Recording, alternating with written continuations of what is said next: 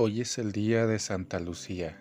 El mapa de mi vocación comienza a trazarse en una pequeña comunidad de Benjamín llamada Santa Lucía. Recuerdo bien la imagen de una mujer con un plato pequeño con dos ojos en la mano derecha.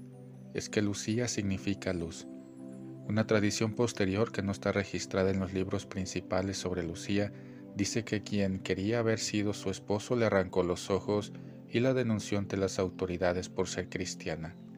Sin los ojos seguía viendo. Ella es la patrona de los ojos. Lucía fue asesinada, le cortaron el cuello y se convirtió en una de las mártires de la fe más grandes de la historia. Santa Lucía, ayúdanos a todos a encontrar la luz, también la luz que llegará en Navidad.